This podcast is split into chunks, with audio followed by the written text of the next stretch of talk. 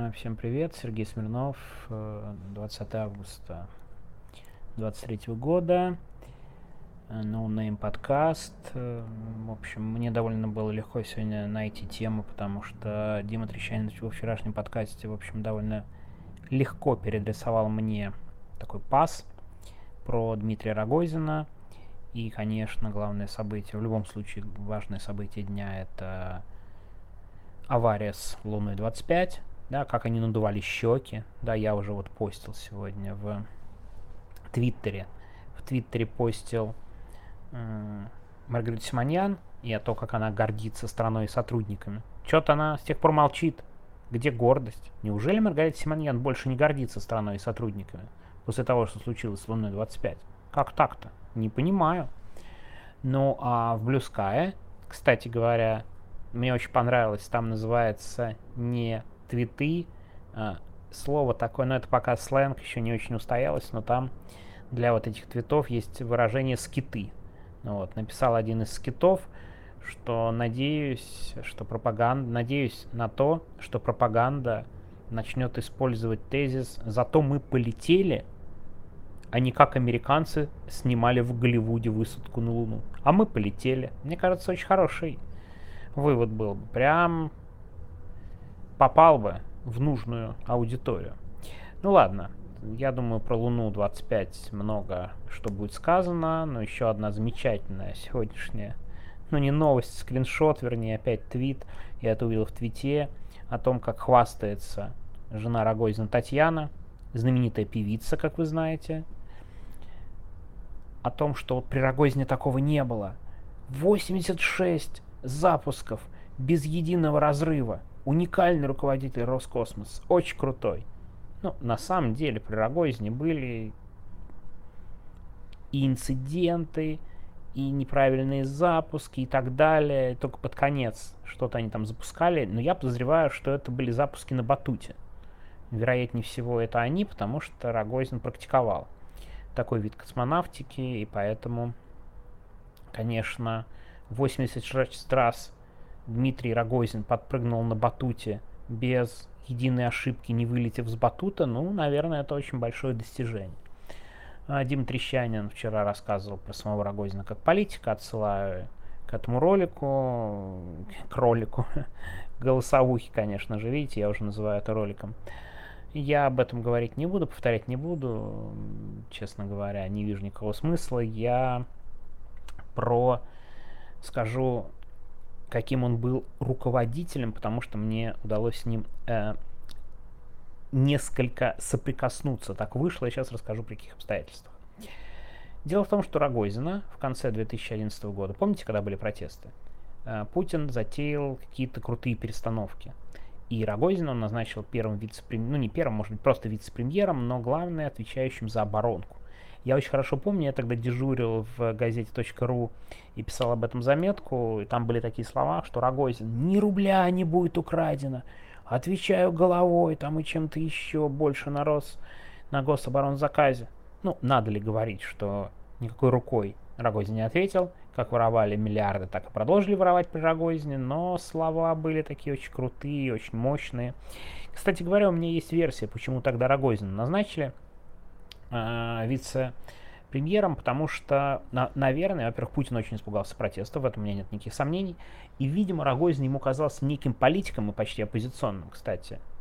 Э, опять же, обращаюсь к голосовых треща, он об этом говорил, этот оппозиционный политик должен символизировать был некое почти коалиционное правительство. Ну, это, конечно, шутка, да, но, возможно, Путину именно так оказалось.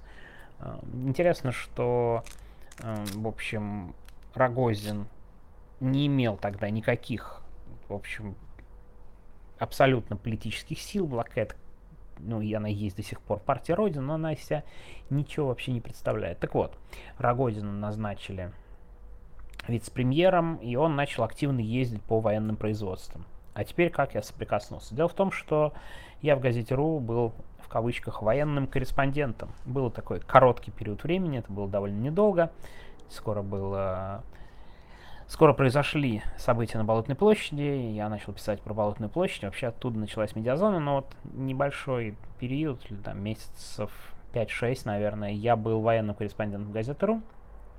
И так вышло, что Рогозин, он же пиарщик в том числе, он начал брать с собой корреспондентов. Ну, прежде всего, лояльных изданий, но и вот газета.ру тоже. И я с ним съездил аж в 4 поездки. Я, честно скажу, я сидел, вспоминал. 4, может даже больше, но 4 я вспомнил. Смешно, но я был тем корреспондентом в пуле, это называлось пулом, да, вот это все называется пул, я терпеть это все не могу, и самое интересное, что никаких заметок по итогам я не, о поездках Рогозина не написал, по одну или две новости. Так вот, э, Рогозин к этому времени меня уже забанил в Твиттере. Почему он меня забанил в Твиттере? По очень простой причине. Я ему написал 6 декабря, ну как-то то ли в реплаях, то ли вообще написал о том, что как там русскому националисту модно и круто выступать перед согнанными на митинг э, дворниками из ГБУ «Жилищник», я не помню, тогда было название «Жилищник» или нет. Дело в том, что власти пытались организовать тогда альтернативные выступления, якобы в поддержку власти и выборов. Это выглядело максимально комично, никто туда, конечно же, не шел, и они сгоняли буквально рабочих вот, да, в спецодежде и выгоняли перед ними выступать э, Рогозина. Вот. После этого он меня забанил, э, известный русский националист. Он меня забанил, и таким образом я был корреспондентом забаненным Рогозиным. Ну, конечно, этого не знал, у него там этих корреспондентов, да, ездил вместе с ним 20-30 человек. Помню я все эти поездки, и стиль был одинаковый. Кстати, была зима, было очень холодно. И что это были за поездки? Это был Ульяновск, там было производство самолетов. Там была очень комичная история. Я спрашиваю, ну что там с самолетами, просто обычно людьми беседуют. Такой, ну, говорят, хоть нормальную еду сегодня сделали у Драгозина в столовой. Впервые за последний год. Ну, как бы все понятно, да? Нормальную еду впервые похвастаться. Рогозин вышел, как вкусно, как же вкусно, какой же он тупой, как бы. Ну ладно, это не новость. А, был я в Ижевске, там, где Калашников, тоже была поездка, смотрели на завод, там была очень забавная история, как один очень старый сотрудник рассказывал о том, что он единственный в стране может делать авиационные пушки, а всякая молодежь, которая к нему приходит, быстро уходит, и скоро этот навык потеряется ну, наверное, не потерялся, но сам факт, что буквально есть уникальные специалисты, которые могут что-то делать и передавать некому, потому что не, очень низкие зарплаты тогда были. Может быть, сейчас стали выше, вот не могу сказать, но это мне как-то запомнилось. Еще была поездка в Северодвинск, это просто феерическая абсолютная история, потому что м- было очень холодно, минус 33. Рогозин ходил без шапки, ну, отмороженный, наверное. Я ходил без шапки, было невероятно холодно. Меня поразило, насколько холодно на вот этих вот заводах в Северодвинске. Там внутри была температура минус. Ну, то есть было минус 2, минус 3, минус 5 внутри цехов. Я не знаю, как работать в таких условиях. Это какая-то фантастика просто. Э, но не меньшей фантастикой было выступление Рогозина после. Знаете, такие мероприятия обычно куда-то возят, что-то показывают, но это же картинка обычно, телек, не газета.ру, там ничего не напишут. Потом какое-то совещание в тепле, и вот это совещание, первые пару минут публичные, и потом закрытые. Ну, короче, протокольная съемка отвратительная, так называемая, да, журналистика вот этого пуловская, корреспонденты, э, э, худший жанр, на мой личный вкус. Так вот, в этот раз оно было закрыто, Рогозин выходит после... Мы как идиоты его ждем, ну совсем неинтересно, мы еще внутри шутили. Сейчас Рогозин выйдет и скажет фразу, которую он говорил в каждом городе. В каждом городе он говорил следующее. Россия немного отстает, вернее, сильно отстает, но поэтому нам надо срезать угол и попытаться догнать передовые страны. Вот это срезать угол стало шуткой. Мы, как Рогозин выходит, такие, о, сейчас опять будет говорить, как он будет срезать угол. Но нет. Он, может быть, про срезать угол сказал, но он сказал другую вещь, которая мне очень хорошо запомнилась. Он вышел такой воодушевленный, Рогозин, такой, ну, мы сейчас провели очень продуктивное совещание, ну, он перед журналистами выступает.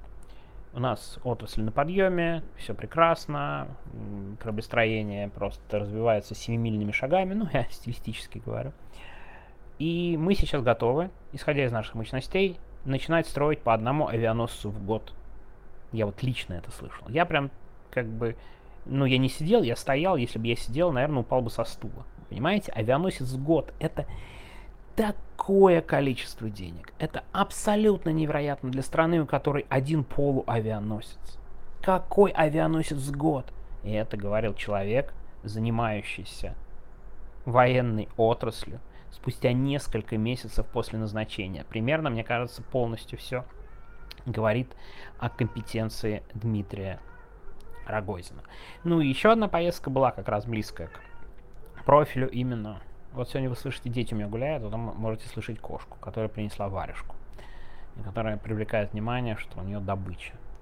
Так вот, в Воронеж была поездка, и там как раз было какое-то именно роскосмосовский, ну, ны, нынешний роскосмосовский э, производство, честно, совсем это не помню, э, но точно это было как-то с космосом связано, Рогозин там ходил в каком-то белом халате, и что там было, совсем не помню, но точно уже космос.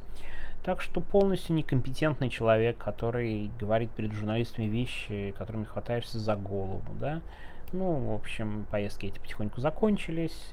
Я закончился как военный корреспондент, но впечатление, не могу сказать, что яркое, но довольно забавное от Рогозина. И вот этот человек, потом его отправили на Роскосмос. Ничего он там хорошего не сделал, как и с Рособоронзаказом. Тут я с Димой Трещаниным полностью согласен. В общем, Украине стоит скорее не стрелять, а награждать Рогозина. Там очень смешно, что тот самый Рогозин стоял еще и на Майдане в 2005 году. Так вот.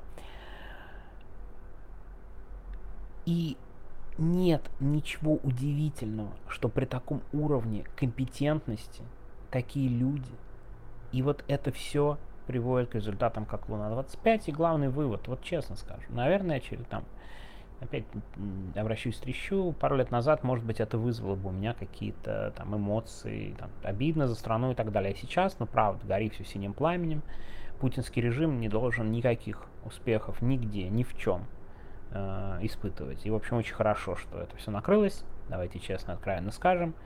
Не должно быть никаких удач. Люди, которые что-то создают, они должны понимать, что, к сожалению, все это они создают для того, чтобы пиар диктатура путинская это все использовала. Так что никакого сочувствия ни инженерам, ни ученым, ни тем, кто запускал ЛУНу-25. Да, как бы проблема, что, извините, очень неудачная ситуация для всяких научных экспериментов. Давайте признаемся. Война, путинская диктатура и все прочее, ну, никак не соотносятся с какими-то исследованиями. Так что место России в космосе, наверное, займет кто-то еще. Ну, ну, Эфиопии развивается космическая программа, так что не удивлюсь, есть кому заменить. А Дмитрий Рогозин пусть хвастается лучше в другом месте, а его компетенции том, как он в чем разбирается, лично я очень хорошо слышал в 2012 году. Ну что, на этом все. Сегодня максимально короткая, ну как максимально, довольно короткий подкаст. Уверен, что у Треща будет как минимум в два раза длиннее. Подписывайтесь и слушайте его. Всем пока.